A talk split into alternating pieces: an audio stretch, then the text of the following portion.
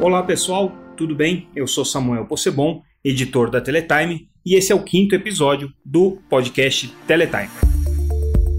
No programa de hoje, como não poderia deixar de ser, a gente vai falar sobre o novo modelo de telecomunicações, resultado da aprovação pelo Congresso do PLC 79. Foi um debate longo, um debate de cinco anos, mas que traz agora a principal mudança no marco legal das telecomunicações desde que a lei geral foi aprovada em 1997. A gente vai tentar entender quais são essas mudanças, quais foram as principais transformações no modelo, quais são as implicações que isso tem, o que efetivamente pode mudar muito daqui para frente com esse novo modelo de telecomunicações e vamos conversar também é, com o presidente da Anatel, Leonardo Euler, que vai falar um pouco sobre essas mudanças e sobre os próximos passos, ou seja, o trabalho que precisa ser feito pela agência para regulamentar essa nova legislação. E de quebra, a gente também tem um bate-papo com o ex-deputado Daniel Vilela, que foi autor da lei que deu origem ao PLC 79, aprovado essa semana no Congresso. Daniel Vilela vai contar um pouquinho para a gente sobre como que surgiu a ideia de fazer essa mudança no marco legal.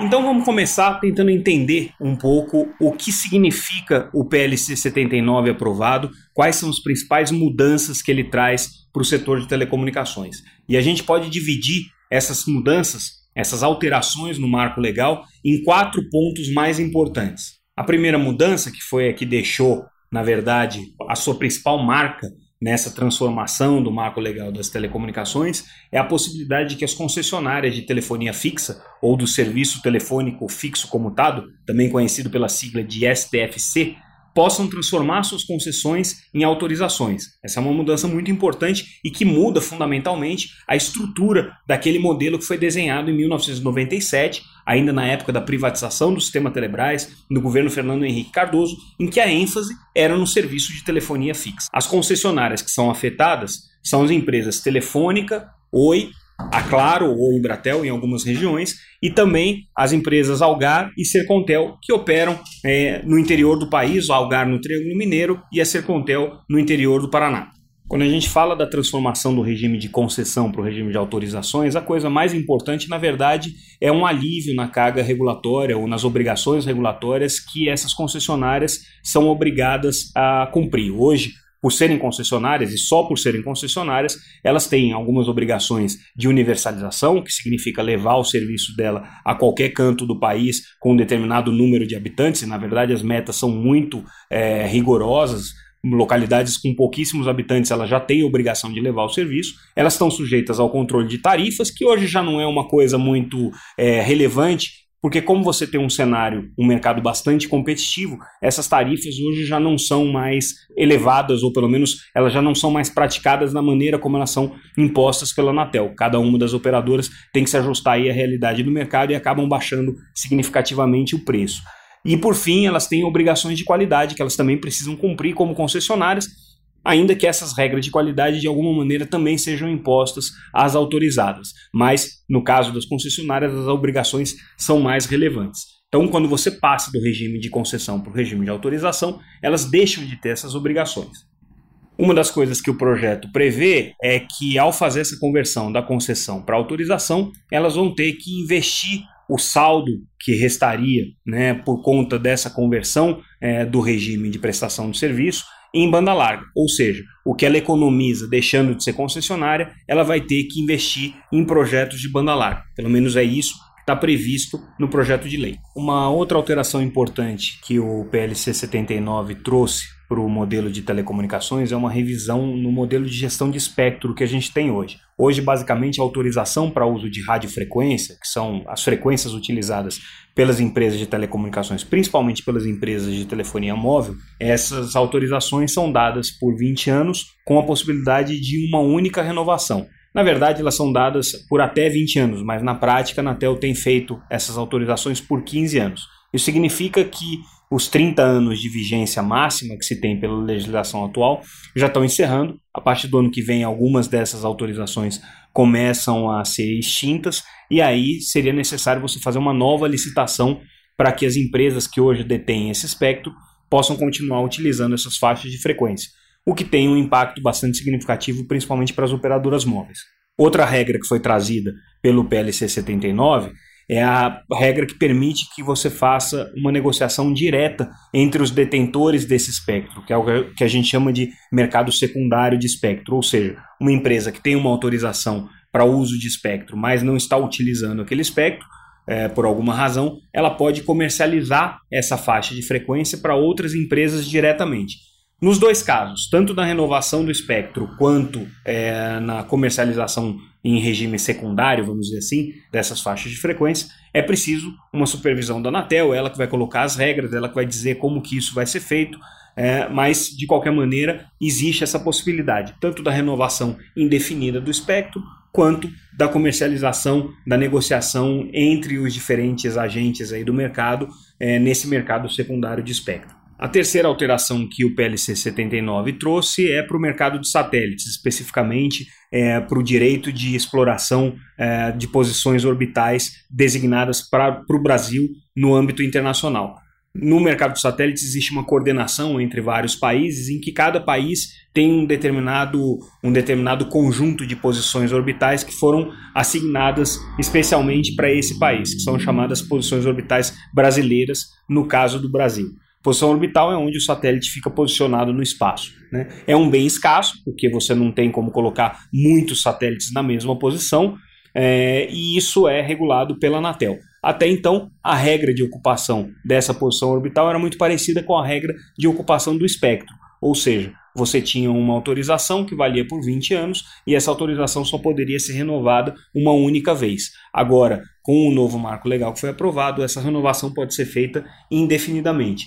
E por fim, a quarta e última alteração no modelo de telecomunicações, na verdade não é uma coisa que diga respeito diretamente ao mercado de telecomunicações, mas muito mais ao mercado de radiodifusão. Hoje existe uma dúvida jurídica se as operadoras eh, de televisão abertas, empresas de televisão abertas, concessionárias de televisão e de rádio devem pagar o recolhimento do Fundo de Universalização de Serviços de Telecomunicações, que é um fundo criado em 2000 e que cobra 1% da receita bruta das empresas a título de é, universalização dos serviços de telecomunicações. Radiodifusores, empresas de radiodifusão, a rigor, não são operadoras de telecomunicações porque não vendem serviços de telecomunicações. Mas se você levar ao pé da letra a regulamentação e a legislação existentes hoje, existe inclusive julgado já no Supremo nesse sentido, é possível você classificar empresas de radiodifusão como empresas de telecomunicações, porque, por definição, o que elas fazem é telecomunicações. E isso criou uma dúvida jurídica.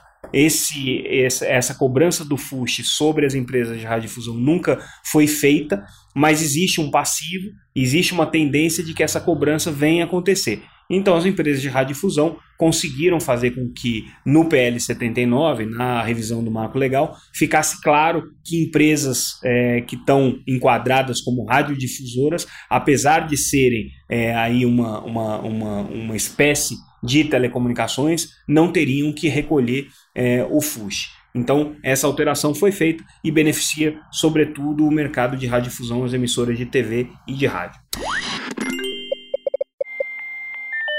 Então, essas foram as quatro principais alterações no modelo: a possibilidade de migração do regime de concessão para autorização, a mudança nas regras de espectro, tanto com a renovação sucessiva quanto também o mercado secundário de espectro, a mudança nas regras para o mercado de satélites, com a possibilidade de renovação sucessiva das posições orbitais, e é, a revisão da legislação do FUSH, para deixar claro que as empresas de radiodifusão não têm que recolher o Fundo de Universalização das Telecomunicações. Para que a aprovação do PLC 79 acontecesse sem contestação com a oposição, aparentemente foi negociado um acordo entre o governo e a oposição para que seja feito um novo projeto de lei, e nesse projeto de lei estariam previstos é, alguns condicionantes para aplica a aplicação dos recursos da conversão das concessões em autorizações. Então, como que você vai pegar esse, esse recurso criado por essa mudança de modelo e vai aplicar isso em banda larga, quais vão ser as áreas prioritárias,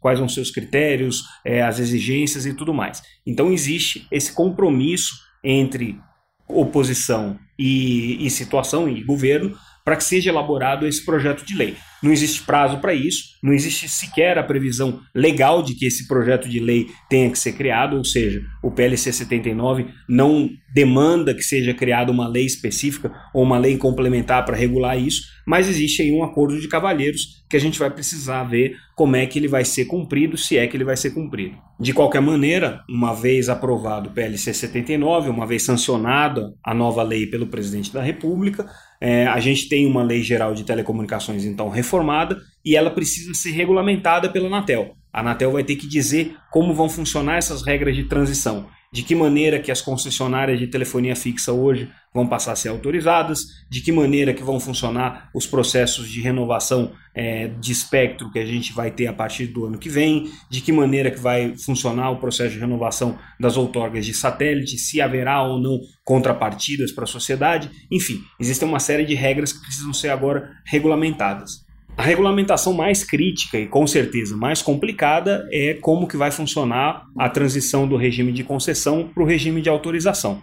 Isso daí é um processo bastante complexo. A Anatel estima que vai levar pelo menos 12 meses, mas algumas previsões aí já apontam para pelo menos um ano e meio para você fazer toda essa regulamentação. Por quê? Ela precisa primeiro definir quais são as regras de cálculo desses valores é, que vão ser convertidos a partir da concessão em autorização. Então, hoje, as concessionárias têm uma série de obrigações, tem também os bens reversíveis, que são aqueles bens atrelados à prestação do serviço de telefonia fixa e que precisariam retornar para a União ao final da concessão, tudo isso vai ser valorado, vai ser calculado e a partir dessa valoração e desse cálculo vai se chegar a um, a um valor final é, que vai ser aplicado então nesses projetos de banda larga. Por que, que essa regulamentação é complicada? Primeiro porque o cálculo dos bens reversíveis está longe de ser pacificado entre o setor privado, entre a Anatel e entre os órgãos de controle, especialmente o TCU.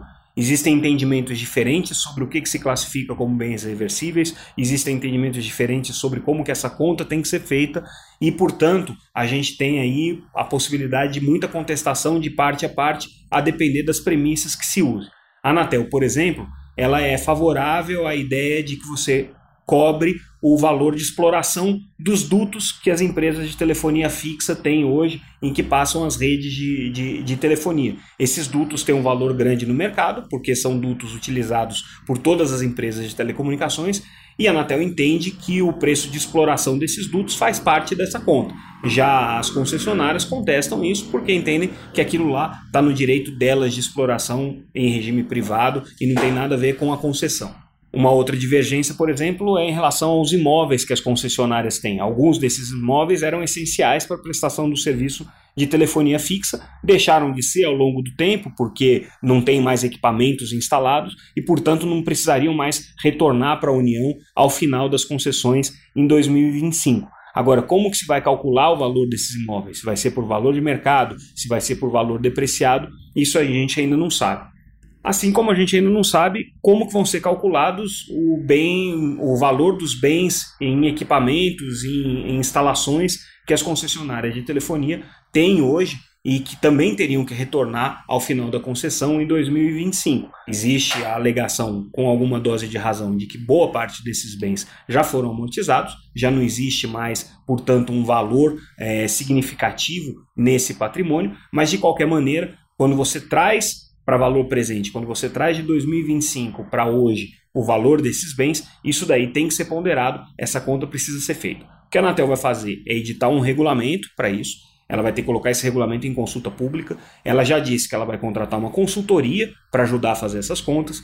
Essa consultoria, é, uma vez chegando a um valor final pactuado aí com o setor, vai mandar isso provavelmente para o Tribunal de Contas da União, que vai ter que validar esse valor Aí, uma vez fechado esse valor, você vai ter que ter a apresentação dos projetos de banda larga que vão ser é, elaborados pelas empresas. Vai se chegar num acordo de que projetos são esses. Esses projetos, obviamente, vão ter que ser avaliados também pelo Tribunal de Contas. E uma vez feito todo esse processo, é que você vai ter finalmente a conversão do modelo de concessão em autorização. Ou seja, um processo bem complexo, longo e que não deve levar aí, com certeza, menos do que um ano, um ano e meio. Ou seja, a gente só vai ver o resultado do PLC 79 na prática, nesse aspecto, a partir do final do ano que vem. Mas existe, obviamente, um efeito positivo de curto prazo, é, por conta da aprovação do projeto, que é você criar um pouco mais de certeza jurídica, vamos dizer assim, sobre o que acontece a partir de agora, porque o cenário que a gente tinha até então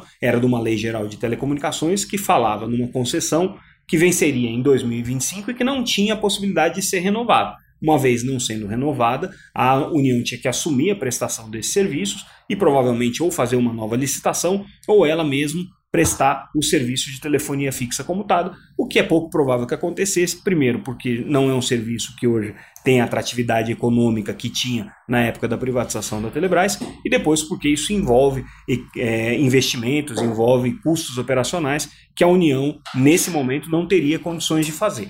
Então, é, cria-se agora um cenário de um pouco mais de segurança jurídica, as concessionárias vão ter um pouco mais de clareza do que vai acontecer e algumas delas, especialmente a Oi, que tem uma situação bem mais complicada porque está em processo de recuperação judicial, tem uma dívida significativa e tem dificuldades de investimento, pode ter nesse cenário com um pouco mais de clareza, de perspectiva de futuro, a possibilidade de trazer um investidor ou de pelo menos encontrar mais facilidade aí no acesso a capitais no mercado, porque tem um horizonte um pouco mais claro do que vai acontecer a partir de 2025. O que pouca gente comenta, na verdade, é o aspecto mais importante do PLC 79, da mudança do marco legal das telecomunicações, que é a mudança no regime de espectro. Quando você cria a possibilidade desse mercado secundário, você na verdade está dizendo para as empresas que já estão no mercado que elas têm uma possibilidade de ganhar dinheiro em cima da autorização que elas tiveram da União para explorar esse espectro. E como a gente sabe, na economia atual e do futuro, espectro vai ser certamente o bem mais precioso o bem que para as conectividades é o equivalente ao que seria, por exemplo, é, ao, a análise de, de dados e inteligência artificial no caso dos serviços. Ou seja, quem tem espectro hoje está mais bem posicionado do que quem não tem espectro para explorar esse mercado da conectividade que está aberto daqui para frente.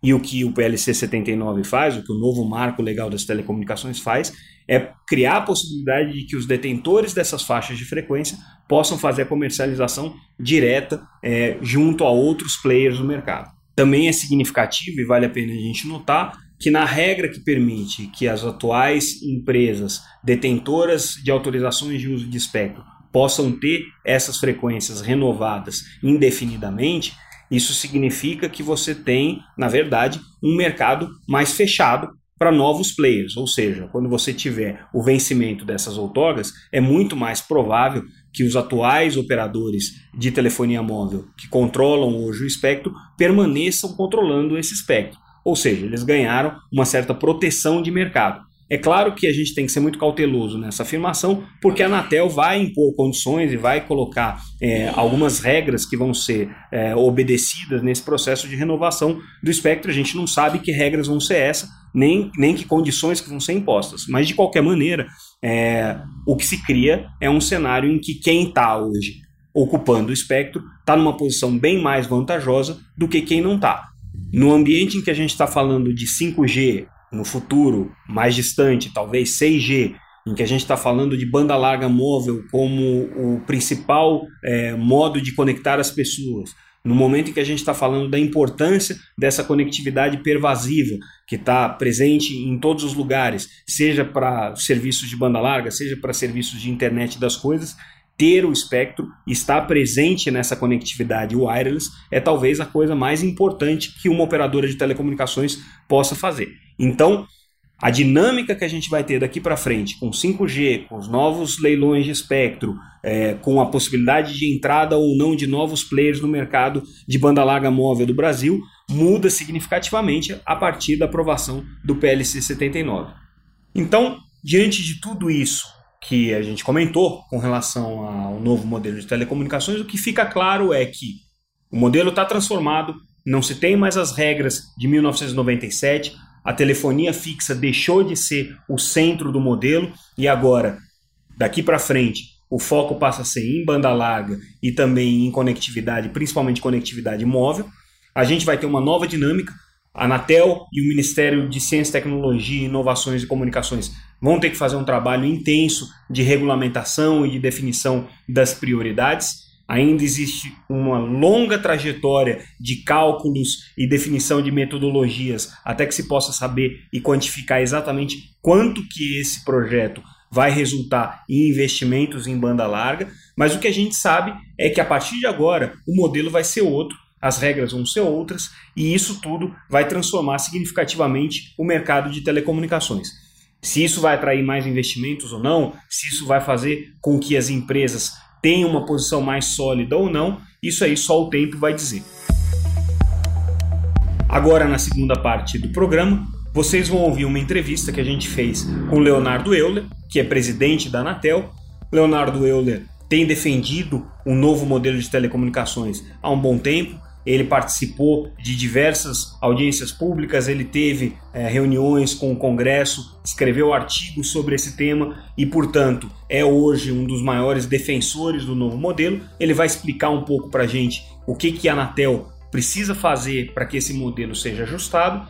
E a gente vai ter uma conversa também com Daniel Vilela, que é hoje ex-deputado federal, mas enquanto deputado em, em 2015, ele foi o responsável por propor a primeira proposta de reforma do modelo de telecomunicações e esteve durante a solenidade de aprovação do projeto no Senado, acompanhando, recebeu os elogios é, e as congratulações dos demais senadores pela iniciativa de ter proposto essa reforma e ele vai contar para a gente um pouco da história desse projeto. Então fiquem agora com essas duas entrevistas e a gente volta daqui a pouquinho. Bom, estamos aqui com o Leonardo Euler, presidente da Anatel, é uma das pessoas que mais se empenhou, inclusive pessoalmente, pela aprovação do PLC 79. É, presidente, a minha primeira pergunta não poderia ser outra: qual é o significado desse novo modelo para o setor de telecomunicações e para o trabalho que a Anatel tem para fazer? Isso significa uma abertura de uma janela, de uma oportunidade para que nós consigamos sair de hoje, que é um equilíbrio ineficiente, um perde-perde entre poder concedente e concessionária, e privilegiando o interesse público na medida que desonerações acontecem no marco, no marco regulatório associado ao contrato de concessão da telefonia fixa, que é objeto material da concessão, transferindo esse ônus, esse ônus em obrigações de investimento notadamente para aquelas áreas mais desprovidas de infraestrutura.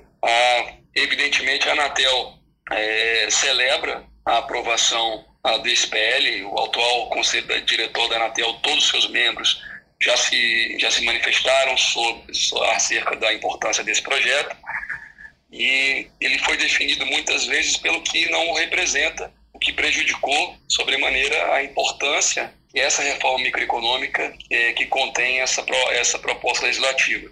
E essa medida, em certa medida, isso se deveu a um desconhecimento tanto do seu teor quanto dos potenciais benefícios que isso uh, traz para a massificação da internet em banda larga. É, me parece que, que muito do, do, das, das, dúvidas que foram colocadas, inclusive com relação ao projeto, é, decorrem muito da incerteza é, de quanto que esse projeto efetivamente vai gerar de recursos para investimentos em banda larga, quais vão ser os projetos prioritários, que é o trabalho que tem que ser feito a partir de agora é, pelo, pelo Poder Executivo, notadamente pela Anatel. Né? Como é que vocês estão se preparando para isso e o que, que a gente pode esperar agora dos próximos passos da Anatel?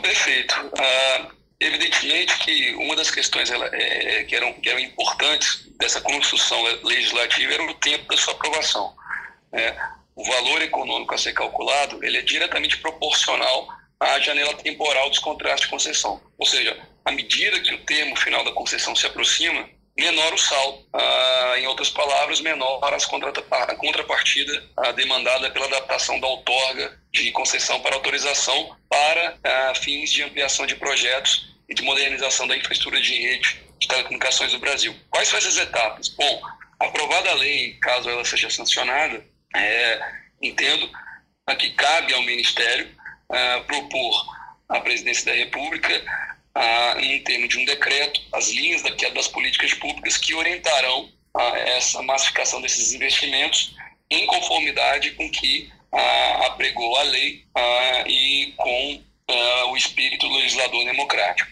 Entendo que esse decreto poderá é, é, significará é, uma revisão do PGO e também será orientado pelo Plano Estrutural de Rede de Telecomunicações que a Anatel propôs.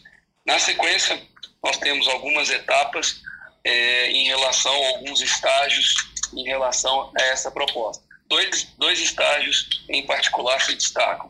É um, é, e um estágio que tem duas etapas. A primeira etapa é definir as metodologias de cálculo do saldo. Em seguida, isso pode ser, inclusive, associado com a contratação de uma ou até duas consultorias para a definição dessa metodologia. Na sequência, a gente precisa definir da metodologia é realmente fazer o saldo, o cálculo do saldo uh, e a aprovação do cálculo do saldo. Vem um novo estágio na sequência, composto por duas etapas, é, habilitação, ou seja, as empresas têm que apresentar os seus documentos de adaptação, uh, os projetos que vão ser elencados na política pública têm que ser definidos, e nós temos também que definir a metodologia de aplicação do saldo. E, finalmente, nós teremos uma última etapa, que é a etapa de outorga, né, que vai ser a análise e de aprovação do processo de adaptação e, por fim, a assinatura do termo de adaptação, que virá acompanhada com os compromissos de investimento que serão demandados em contrapartida. Em grandes linhas, eu vejo assim uh, esse processo. Isso aí você acredita que leve mais ou menos quanto tempo para que se conclua todas essas etapas, é, para que essa, essa migração efetivamente aconteça e que a gente tenha uma noção é, de quanto e quando que vão começar esses projetos em banda larga? Essa é uma é uma questionamento recorrente é uma solução que a gente entende todo esse processo, como eu já tenho dito publicamente, vai passar pelo Tribunal de Contas da União.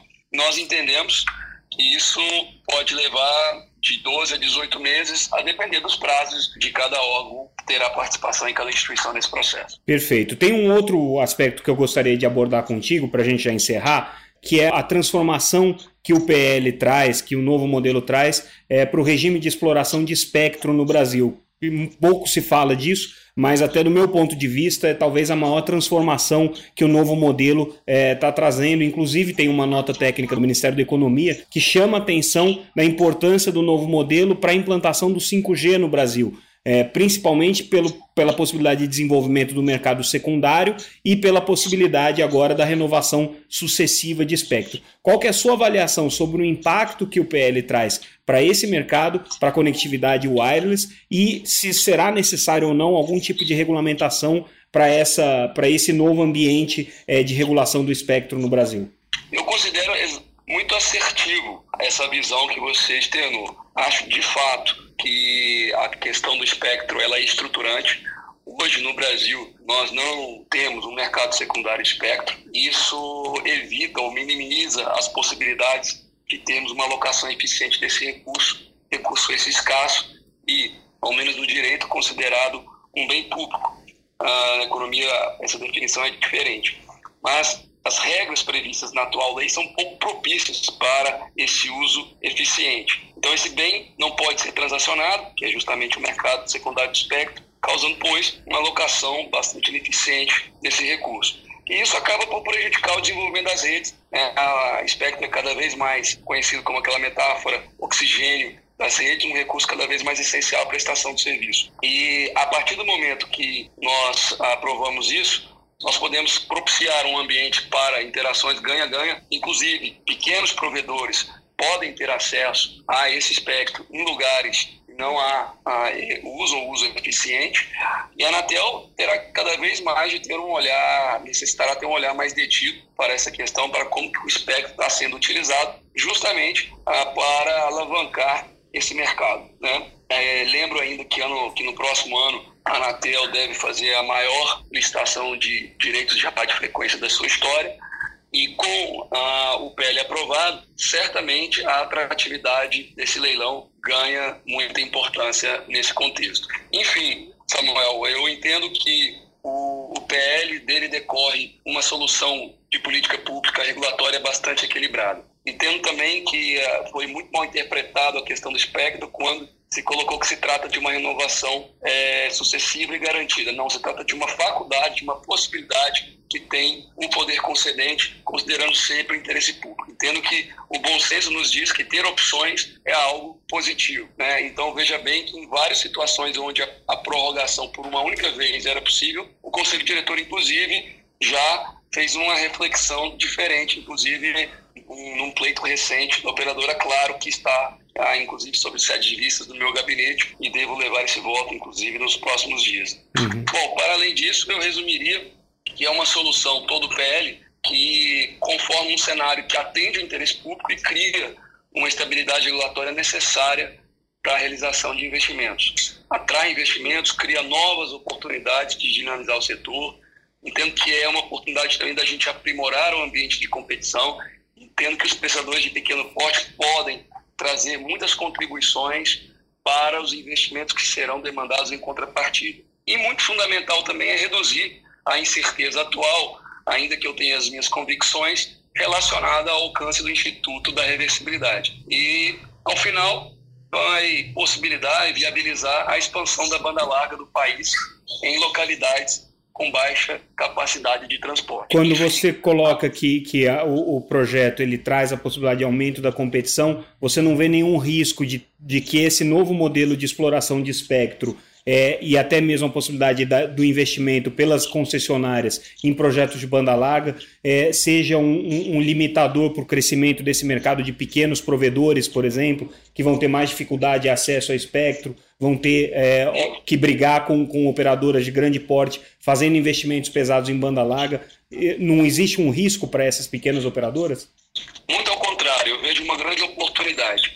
Eu vejo uma grande oportunidade, primeiro, ah, de nós incentivarmos investimentos ah, de transporte, porque isso é importante com rede compartilhada, porque os, os prestadores de pequeno porte têm se revelado muito ágeis nas construções ah, de redes de acesso e falta a eles mais opções em termos de redes de transporte, seja de backhaul ou de backbone. E no que tange ao espectro, hoje esses prestadores de pequeno porte não têm acesso a um espectro licenciado, a não ser pela licitação que nós fizemos em 2015 das sobras de 2,5 GHz. Mas agora com o mercado secundário, isso cria novas oportunidades, inclusive para aqueles que querem oferecer esse serviço em áreas onde esse espectro está ocioso. Grande parte do espectro no Brasil é, foi alocado de forma nacional. Você pega blocos do, do 700 MHz, uhum. três das empresas da TIM, a Claro e a Vibra 10 mais 10 MHz, o bloco de 2,5, aí falando do 4G também, são blocos ou de 20 mais 20 MHz ou de 10 mais 10 MHz. Então, na verdade, eu vejo uma grande oportunidade para o mercado como um todo. Perfeito. Presidente Leonardo Euler, agradeço muito essa nossa conversa. É, boa sorte agora para o trabalho de regulamentação. É um longo trabalho, mas a gente espera aí que o interesse público prevaleça e que é, o Brasil saia com um modelo melhor é, a partir de agora com, com a aprovação do PL. Muito obrigado. E agora vocês vão escutar a minha conversa com o deputado Daniel Vilela, gravada durante a votação do PLC 79 no Senado no último dia 11. Deputado, e aí, aprovado o projeto agora, qual que é a tua sensação? O que, que significa o projeto é, do ponto de vista do, do, do, autor e do ponto de vista do, do, do setor de telecomunicações? A sensação de muita contribuição, não só com o setor, mas com o meu país. Acho que é um projeto de grande relevância que coloca a banda larga no centro da política pública, que deixa para trás aí uma legislação é, arcaica que ainda colocava a telefonia fixa como o serviço essencial dos brasileiros, coisa que já não é há muito tempo. E espero que a gente possa avançar na aprovação no plenário também e, consequentemente, é, oferecer aí essa contribuição ao Brasil gerando investimentos é, de um setor estratégico que já é estratégico, que já é importante e que será ainda muito mais com a chegada aí da tecnologia 5G. Conta pra gente como é que, como é que foi o processo de apresentar esse projeto, da onde veio a ideia, como é que o senhor saiu com essa, com essa é, concepção, é, o projeto ele cresceu muito até na Câmara com outras contribuições, como é que foi esse processo de desenvolver o, o projeto? Bom, logo eu cheguei à Câmara, eu tenho uma relação de amizade aí, é, de infância com o hoje presidente da Anatel, Leonardo. Na época ele era apenas ainda assessor técnico lá. E para entender um pouco sobre essa nossa legislação é, de telecomunicações, que já se apresentava muito atrasada. Com isso, a gente começou a elaborar, estudar algumas alternativas e nos sentamos também com o Ministério da Planejamento, da Fazenda, Receita, é, juntamos com a Anatel e construímos isso com muitas mãos. Né? Você acompanhou a época na, na Câmara e chegamos até passar novamente por uma outra comissão para que a gente pudesse ampliar, inclusive, as modificações e junto, se somando a, a decreto da ex-presidente Dilma do Brasil Inteligente, a relatório de um grupo de trabalho do Ministério das Comunicações, fomos ouvindo a todos e acho que conseguimos construir aí um texto é, bastante adequado, moderno. Lógico, sempre vai ter a necessidade de, de um maior aperfeiçoamento, de uma regulamentação adequada, mas acho que conseguimos é, de forma qualitativa avançar na legislação de telecom no Brasil. Maravilha, deputado. Parabéns mais uma vez. Muito obrigado. Valeu, Samuel. Até logo.